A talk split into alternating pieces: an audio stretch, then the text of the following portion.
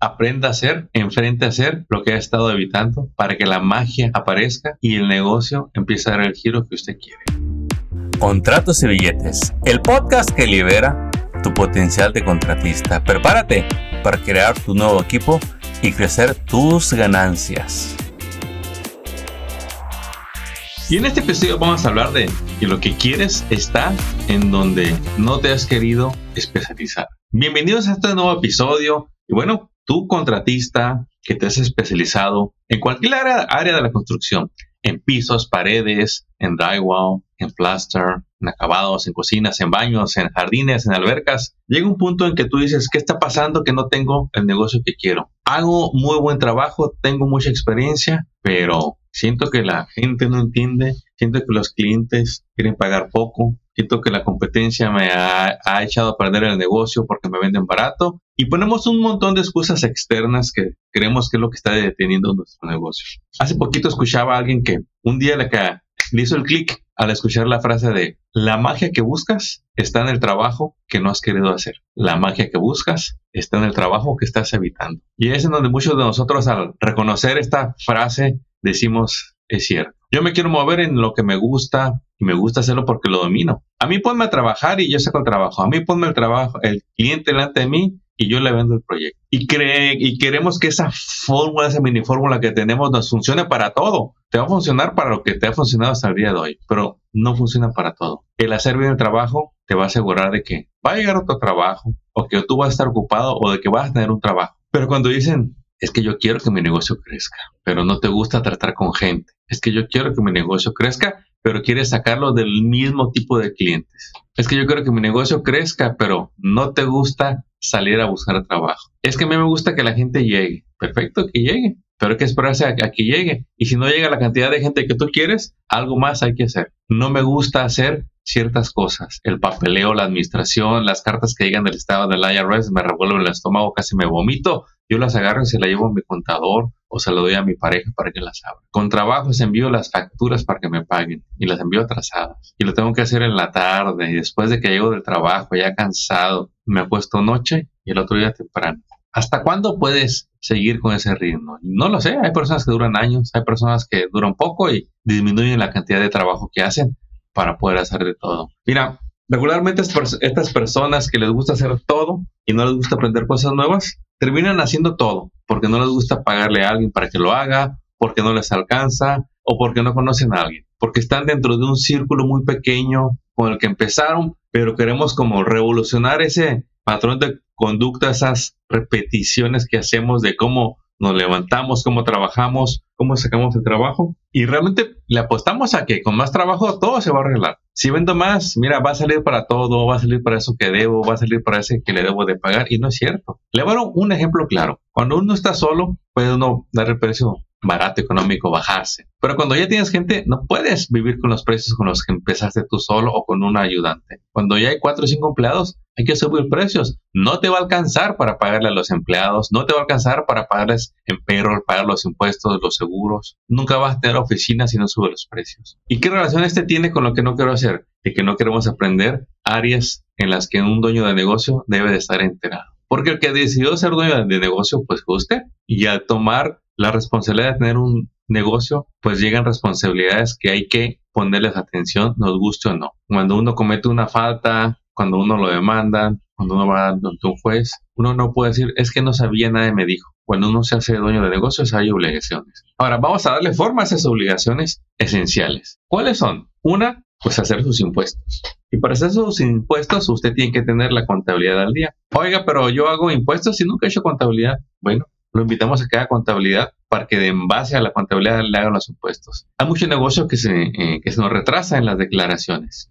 Y luego hacen las personales, pero no hacen las del negocio. Está atrasado. Le cuesta cada mes que se atrasa en pagar los impuestos. Hay negocios que nunca han hecho contabilidad. Bueno, el día que la hagan, se van a dar cuenta de varias cosas. En dónde se está yendo su dinero, cuál es su gasto más grande. Van a dejar de tener todo mentalmente, ahora lo van a tener en papel. Van a aprender a trabajar con más personas que, mira, cada vez que tú le pagas el tiempo a alguien para que haga algo, tú te liberas tu tiempo. El tiempo pasado, yo siempre le repito, ese ya no va a regresar ni podemos cambiar lo que ya se hizo. Pero el futuro sí. Usted puede comprar tiempo. Si siente que el tiempo no le alcanza, págale a alguien por su tiempo para que haga algo. De labor de ventas, de administración. Está bien que usted se quede haciendo lo que más le gusta, lo que más disfruta, pero también tiene que saber de las otras áreas del negocio. Ya le dije de contabilidad, ya le dije de impuestos. También a usted, como dueño de negocio, le conviene aprender de cumplimiento laboral. Mire, ahí tiene tres áreas y le voy a mencionar la cuarta. Cuando ya se me da corporación, CS o el LLC, tiene que aprender sus obligaciones. Domina estas cuatro áreas, contabilidad, impuestos, cumplimiento laboral, corporaciones, y se va a ahorrar muchos problemas, se va a ahorrar mucho dinero, se va a proteger como no tiene una idea, y realmente va a ver el, su negocio ya diferente. Ya no lo va a ver como que, pues en lugar de trabajarle a alguien, ya le, y me trabajo para mí mismo, soy muy buena onda conmigo, o sea, con mi patrón, o sea, hacia mí, me pago mejor, y luego va a pasar a, bueno, ya, ya no estoy solo. De hecho, ocupo más trabajo porque como ya, ya tengo gente, mi margen de ganancia bajó. Ya no me queda lo mismo, pero es necesario. Ahora voy a aprender a agarrar mejores clientes que me paguen mejor, aumentar la capacidad de trabajo que puedo tener. En lugar de tener un grupo, voy a tener dos o tres para hacer varios trabajos al mismo tiempo. Voy a tener vendedores también porque debo tener un trabajo sobre otro. Y son ritmos en los que uno empieza a entrar, no nada más en ventas y en ejecutar el trabajo, sino que se administra de modo diferente. La manera que uno opera cuando uno está solo a cuando hay cinco clientes es muy diferente. Cuando uno opera ya con 30 clientes o con 10 empleados es muy diferente a cuando uno tenía un equipo más pequeño se opera diferente, se supervisa diferente, los costos son diferentes y hay que siempre estar sobre estos costos porque usted debe de cuidar su margen de ganancia. Usted debe de aprender a saber qué trabajos rechazar, decirles no. Si no le pagan lo que usted sabe que necesita para cubrir sus costos y mantener su margen de ganancia, no lo haga. No se va a recuperar el siguiente trabajo. Va a perder en ese trabajo porque usted lo acepta por no tener bien los números. A dueños de negocios muy serios, muy callados, muy introvertidos, pero son súper organizados, tienen muy claros sus números y les va muy bien. Hay otros dueños de negocios que son extrovertidos, que le encanta estar en la obra y también tienen su negocio bien administrado porque se rodean de gente que haga lo que a ellos no les gusta. La organización, el manejo del personal, dicen, no, yo ahí sí no, no, no, no, es mi área, me dejo con ellos. Estoy aprendiendo de liderazgo, pero en lo que yo aprendo, contraté a alguien para que se encargue de los empleados. Contraté a alguien para que se encargue del payroll y de las necesidades de mis empleados, para que los tenga felices, contentos, hable con ellos, tenga reuniones. Ya entra en una mentalidad diferente de después de haber hecho usted el trabajo por mucho tiempo y después de que se hizo experto, la ironía es que si va a crecer en el, negocio, usted va a dejar de hacer las cosas, aunque sea el mejor, porque si lo sigue haciendo usted, ¿cómo le diré? No es malo, pero entonces alguien más va a correr el negocio. Entonces, y no va a ser usted. Entonces alguien más va a liderar su equipo y no va a ser usted. Usted quizá pueda decir, yo voy a invertir en el, negocio, me voy a quedar como, un empleado que alguien más lo dirija. Hay muy poca gente que hace eso, pero también es válido. Hay gente que reconoce, mira, yo soy el peor patrón. Yo no soy buen CEO, no soy organizado, me aburro en las reuniones. A mí me gusta estar ahí en el trabajo con los clientes. Y dicen, voy a contratar, un, a contratar a un manager. ¿Y sabe qué? También es un camino muy sano y muy respetado y que funciona. Ahora, ¿eso quiere decir que usted va a confiar totalmente en esas personas? No. Aunque usted tenga un manager, un presidente, usted debe estar como tras las puertas, checando la operación del negocio en papeles, en documentos, para que vea que todo se haga bien. Al final sigue siendo su negocio, aunque usted le dio el trabajo a alguien más de liderar la empresa. Pero comúnmente cuando somos latinos y que es nuestro bebé, nuestro negocio, la verdad, pues sí nos gusta eso de aprender a manejarlo. A veces no entendemos, nos damos de muchos golpes de cabeza, nos enojamos con los empleados, nos enojamos con los clientes, nos enojamos con la familia, con nosotros, porque todavía tenemos muchas cargas en nosotros. Todavía queremos hacerlo todo nosotros. Todavía no tenemos la capacidad de pagarle a alguien. Entonces, aprenda a hacer, enfrente a hacer lo que ha estado evitando para que la magia aparezca y el negocio empiece a dar el giro que usted quiere. No es tan complicado, lo que pasa es que postergamos demasiados cuando sabemos que lo que hay que hacer no nos gusta, nos aburre, somos torpes, somos lentos. Tú puedes ser muy bueno en los pisos, en el roofing, pero en papeles uno es lento, lento. Pero cuando usted tiene la, el equipo adecuado, cuando usted sea el tipo de aprender más de negocios, va a ir liberando su tiempo al encargarle esas tareas que usted hacía a alguien más. Al decir, ya, ya cambié de manera de operar de mi empresa. Ya no lo voy a hacer yo. Cuesta un montón, sobre todo cuando usted lo hace bien y rápido. Pero cuando dice, es que ya, ya veo diferente el negocio. Ya me da el gusto yo de hacerlo bien. Y no tengo problema en ponerme a hacerlo si, me, algún día falta alguien. Pero también ya tomé la decisión de ser un excelente dueño de negocio y debo de preocuparme más por formar un equipo que por yo hacerlo todo bien.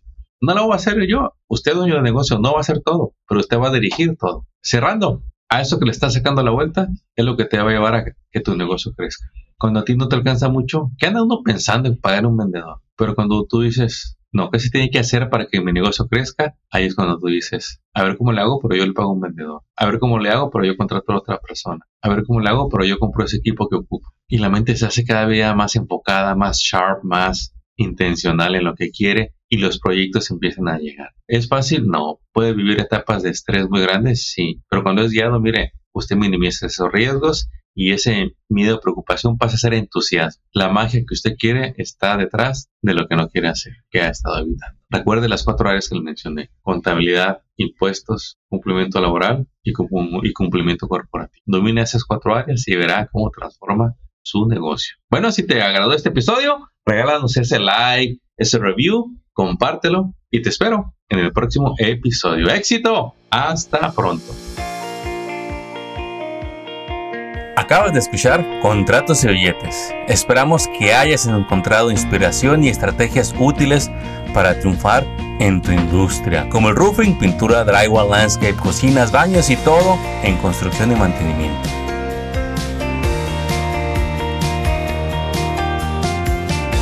Apóyanos compartiendo y suscribiéndote a este canal. Tus likes y reviews son bienvenidos. Sigue construyendo tu camino al éxito financiero. Y te recordamos que hoy es un buen día para que hablemos de tus retos, tus metas y los proyectos que quieres lograr este año. Contáctanos por teléfono, email o envíanos tu mensaje en las redes sociales. No dejes pasar el tiempo, que es lo único que no regresará. ¡Éxito! Y hasta el próximo episodio.